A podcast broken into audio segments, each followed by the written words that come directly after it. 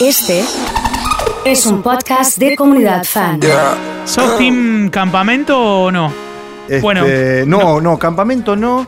No de chico, mi viejo era un talibán en términos de anticampamento, Claro.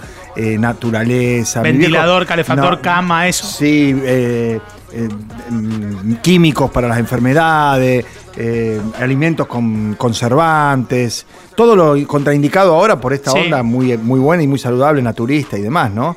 Este, Fernanda, mi mujer, antes de tomar un remedio, probó con plantas, bichos, Sí. este, posición. Cualquier cosa, cual- sí, sí. sí, sí. Antes, antes que el químico. Y lo otro, la naturaleza, no gaseosas, no edulcorantes, no ciclamatos, stevia, porque es natural. Claro, claro. No aspa- aspartano. Bueno, yo vengo de la otra rama, Sí. en donde necesitamos, por ejemplo, los 40 centímetros de despegue del piso. sí, mínimo. fundamental para mínimo. acostarse y poder levantarse. Te llega a andar un animal cerca si no. Sí, y un techo sólido, no una tela arriba de mi cabeza para poder atornar. ¿Y te fuiste alguna vez de campamento? Nunca, nunca, no, no, no, nunca, nunca, nunca. nunca, nunca. Es más, lo- tengo en casa algunas internas que me hacen padecer la- el ser el villano. Nunca fuimos de campamento, nunca fuimos de campamento.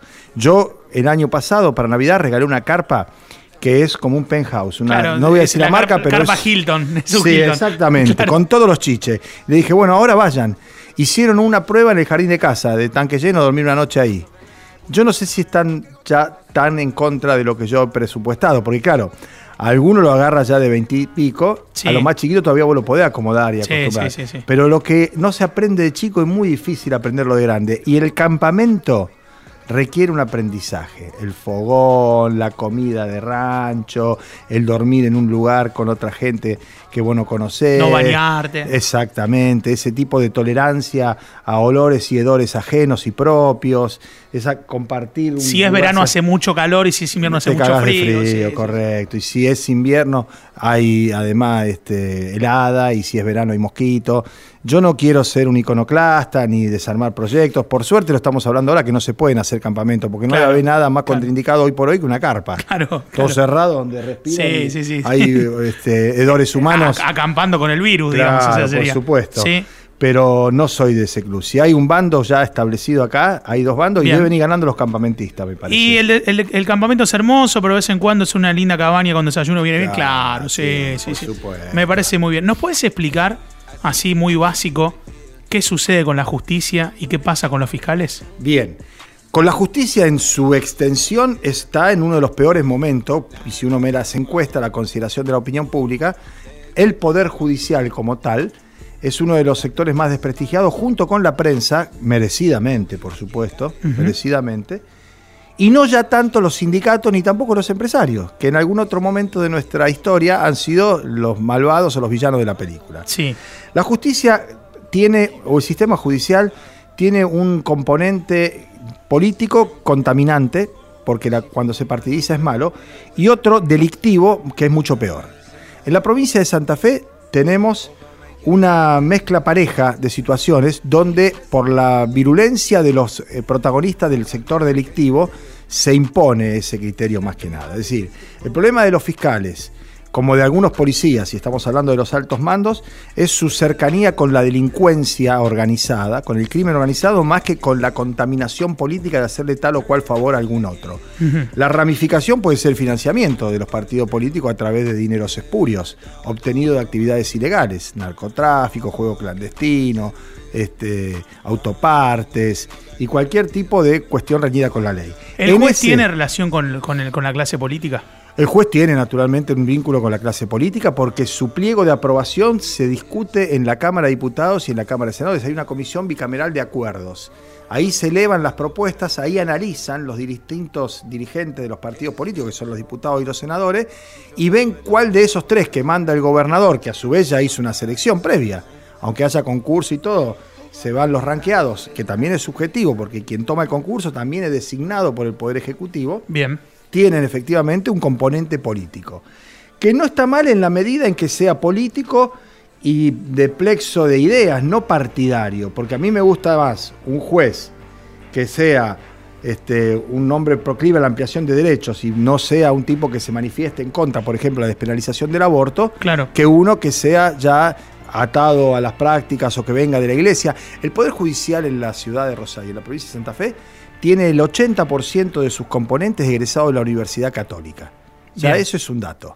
Bien, y para que aquellos que están en casa lo puedan entender, hay un- una serie de ideas que representan, en este caso, al, al catolicismo, que ante un caso van a hacer que el juez piense de una manera y no de otra. Bueno, te voy a dar un ejemplo palmario, aunque nos salimos un poco de lo de los fiscales, que están más relacionados a las actividades delictivas criminales, a buscar la plata Bien. directamente, que a esta cuestión política.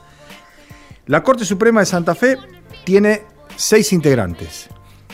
Tres votan a favor y tres votan en contra del caso de una mujer que quería hacerse eh, inseminación artificial con subrogación de vientre. Es decir, una mujer que iban a fecundar un óvulo de ella y de su pareja Sí. y que ese óvulo se iba a insertar en el útero de otra mujer. Lo tuvo que decidir la Corte Suprema. Los ministros de la Corte empataron 3 a 3. ¿Qué se hace en ese caso? Porque el doctor Gutiérrez no quería aplicar el doble voto para el que está facultado, porque le parecía que era una cuestión muy, muy grosa. Convocan por sorteo a un camarista en Rosario. Sale sorteado el doctor X. No vamos a dar el nombre porque Sí. no viene al caso y porque además no me lo acuerdo, si no te lo daría. El doctor X dice que está bien, que hay que permitirlo y que la Corte Suprema de Santa Fe avala esa situación. Y la mujer tiene su bebé ya. Ya nació, está todo bárbaro. Se presenta un mismo caso en la ciudad de Santa Fe y tienen que sortear otra vez un conjuez. Sale sorteado un tipo de la facultad de la Universidad Católica y vota en contra. O sea que por el bolillero y por vivir en Santa Fe o vivir en Rosario, por el juez que se incorpora a completar el tribunal, una mujer está con su hijo hoy y la otra está penando que no puede quedar embarazada. Ahora vos, por ejemplo, Te das cuenta que es una cosa absurda, ¿no? No, y, y a esto voy. Vos estás en, en tiempos donde se podría comer un asado. Estás comiendo un asado con tus amigos. Y, Sí. y tus amigos dicen, ¿pero no se da cuenta la justicia que pasa todo esto? ¿Cómo hace para, para no trabajar en, en este tipo de cosas a la que quedó como eh, ligada y que, no- y que parece que no se puede torcer nunca? Bueno, es ahí la política la que tiene que accionar y son los legisladores y es el presidente. Y esta es la reforma judicial que se está tratando ahora, no en este aspecto específicamente, pero sí de ayornar, de corregir, de actualizar y de aplicar los correctivos. La justicia se dan cuenta, los miembros del Poder Judicial se dan cuenta. Y para cerrarte lo de los fiscales, sí. se Bueno, trata- el fiscal es el, es el empleado del juez. El, el fiscal es el que tiene que acusar, el que tiene que perseguir el delito. Se llama Ministerio Público de la Acusación. Está entre el juez y la policía. Está entre el juez y la policía y es el que tiene que ir con patada voladora, piquete de ojo y agarrarse contra todo a encontrar, a buscar, a revisar, como hizo Ponce Assad cuando lo agarró a Nardelli navegando por el Paraná o a Dutra, el del catering, haciendo 10 o 12 violaciones a la cuarentena. Era el sheriff, era Castrilli. Claro, claro. Bueno, parece que Era para un lado, para otro lado no. Exactamente. Y después con otra situación, que la denuncia es muy clara, porque yo lo hablaba esto con el fiscal general, con Baclini, y con un miembro de la Corte. Digo, Ponce Assad salió a decir que no tiene nada que ver, que no mandó mensaje, que no hizo nada de eso. Salió muy fuerte, le digo, en la puerta de la casa. Y me ¿Eso, dicen ¿Eso es factible? ¿Puede, ¿Puede llegar a ser una posibilidad eso? que no haya mandado ese mensaje que le imputan, sí, puede ser. Tal vez yo te diría que tal, eso es así. Ahora, ¿qué ocurre? Y es lo que me dice este miembro de la Corte. Pablo, para hacer un procedimiento con las TOES en Boulevard Oroño a las 10 de la mañana, de un día viernes, con las cámaras, con los periodistas, y acusarlo de esa manera, lo tienen filmado, fotografiado, grabado, con captura de pantalla y con grabaciones de mensajes. Si no, no lo hacen. Está hasta las manos. Claro. Esa fue la respuesta. Todo, de todos modos, hay presunción de inocencia, como tiene que ser en cualquier Estado de Derecho. Hasta que no se demuestre lo contrario, es inocente. Pero hay una cantidad de pruebas que hoy seguramente van a motivar la suspensión. Él pidió su propia suspensión, pero la convocatoria a la Asamblea Legislativa, lo que hablábamos antes, Sí. para ver qué hacen con los jueces. Serjal anoche presentó la renuncia Que es otro fiscal. era el jefe de él, el fiscal general. La estructura es así. Procurador de la Corte, que Sí. es el jefe, jefe de todos los fiscales. Un fiscal en Santa Fe, jefe regional, un fiscal en Rosario regional, Baclini es ese. Sí. Debajo de ese, en las distintas jurisdicciones, Rosario, Departamento Rosario, el fiscal de mayor rango era Patricio Serjal. Y debajo de él hay una docena o dos docenas de fiscales de distintas especialidades. Eh, homicidio, eh, medio ambiente, de todo. Debajo de Serjal, que era el número 2 de la estructura de la ciudad de Rosario, aparece Ponce Azar. Y ahí es donde está el vínculo con un empresario ligado a los juegos, las maquinitas que hay Sí. en todos los pueblos, Sí. que con la que hacen plata el comisario del pueblo y el bufetero Sí, del club. sí. Bueno, ilegales con eso y pidiendo cobertura en distintos sitios para que no fueran ni levantadas, ni lo fuera a perseguir la policía y demás. Esa cobertura, dice el empresario, que declaró como testigo protegido ya y va quitándose causas de encima, se la brindaban Ponce, Assad y Serjal. Eso es lo que se tiene que establecer definitivamente y cerrar ese capítulo con estos dos hombres, fuera de la justicia y eventualmente condenados ¿Cuál es el delito? Por ahora, mal desempeño en las funciones públicas. Si esto escala y va hacia otras cuestiones, incluida la asociación ilícita, pueden ir presos. Eh, ¿Es la punta del, del ovillo esto? Yo creo, que, yo creo que hay más. y no voy a ser tan temerario como fue Saín, que dijo acá no tienen ovario. No Lo que yo digo es que lo que hay que hacer es poner en marcha el mecanismo constitucional que es la comisión de acuerdo del Senado, la comisión investigadora que precedía a Carlos de Frade sobre Cercal, porque este Cercal es el mismo de los dos Toyota que fue a buscar la concesionaria al día siguiente de un fallo favorable al empresario y la concesionaria. Sí, señor. Es el mismo, ¿no? Que se estaba investigando y que venía a paso de tortuga renga, es decir, estaba achatado. Y ahí hay que ver también lo que denuncia el propio del Frade, las complicidades del sector político, lo que hablábamos antes. Los favores recibidos, hacete amigo del juez, todos esos dichos están este, efectivamente presentes en esta historia. Que esperemos se, se dilucide y la podamos conocer. A nivel nacional, ¿cómo la ves? ¿Qué te parece? Bueno, a nivel nacional está complicado el tema del coronavirus, pero a mesetado alto, una meseta alta, ¿no? que parece una montaña más que una meseta, pero que permite enfocar otros lugares, otros temas y expandir un poco la agenda. El papelón de ayer de los 200, 250 terraplanistas que había en el obelisco en contra del sistema judicial ¿Qué contra? Nadie sabe de esos que estaba ahí, ni nuestros oyentes, y yo me tengo que poner a leerlo porque mi laburo lo exige. ¿Qué es la reforma del sistema judicial? Lo veníamos hablando, ¿no? El ciudadano confía en sus legisladores, en los que le delega el poder para poder llevar adelante cambios y mejoras. Yo no sé, un juzgado de instrucción, preguntar qué diferencia hay entre un juzgado de instrucción, un juzgado de ejecución, un juzgado la verdad que eso no es para, la, para todos, porque, porque hay gente que se tiene que ocupar de eso. Entonces, hacer creer a la gente que ayer había una marcha en contra de la reforma de justicia del sistema judicial, mentira.